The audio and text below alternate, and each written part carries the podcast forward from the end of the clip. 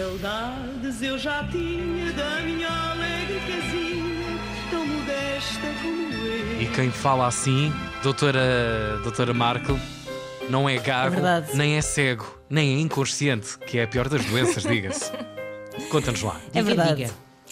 Passo a dizer então, eu quando era pequena nunca perguntava ainda falta muito, porque o que eu gostava mesmo era da antecipação e da viagem. Eu sabia que mal chegasse ao destino, começava a contagem decrescente para o regresso. As férias começavam a esvair-se como a areia da praia por entre os dedos. Portanto, já era neurótica então terra a idade. Hã? Neurótica e com fortes clichês.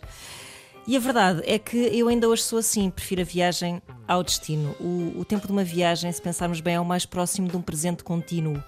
Não é antes, não é depois, é durante.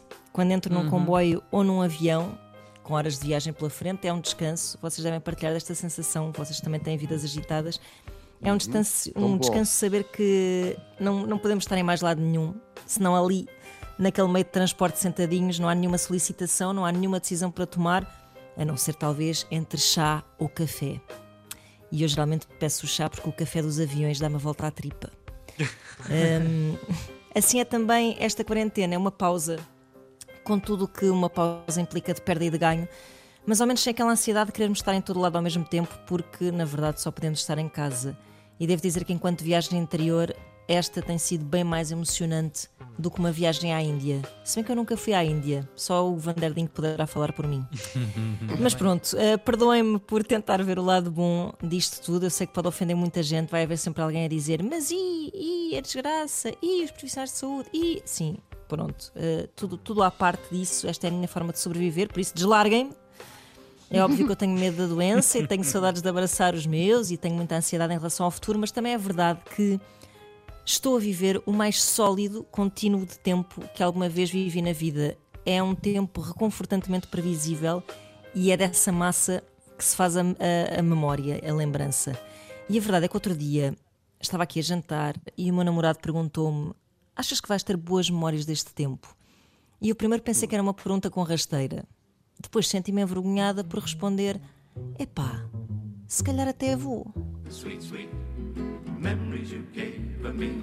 You can't beat the memories you gave me. Take one fresh and tender kiss. The memories you gave me. Add one stolen night of bliss. The memories you gave me. One girl, one boy, some grief, some joy.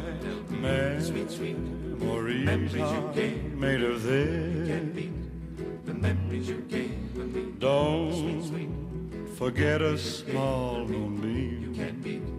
The memories you gave me. Fall in lightly with a dream. The memories you gave.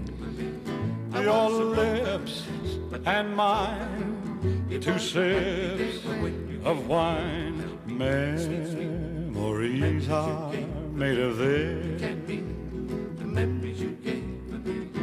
Then at the wedding. Que rica memória, Dean Martin na sessão de Dinha. hoje. Dino, Dino. É mesmo. Dino, Dino, não é Meira, é é Martin. É Vanderdino. Primeira. Dino Martin.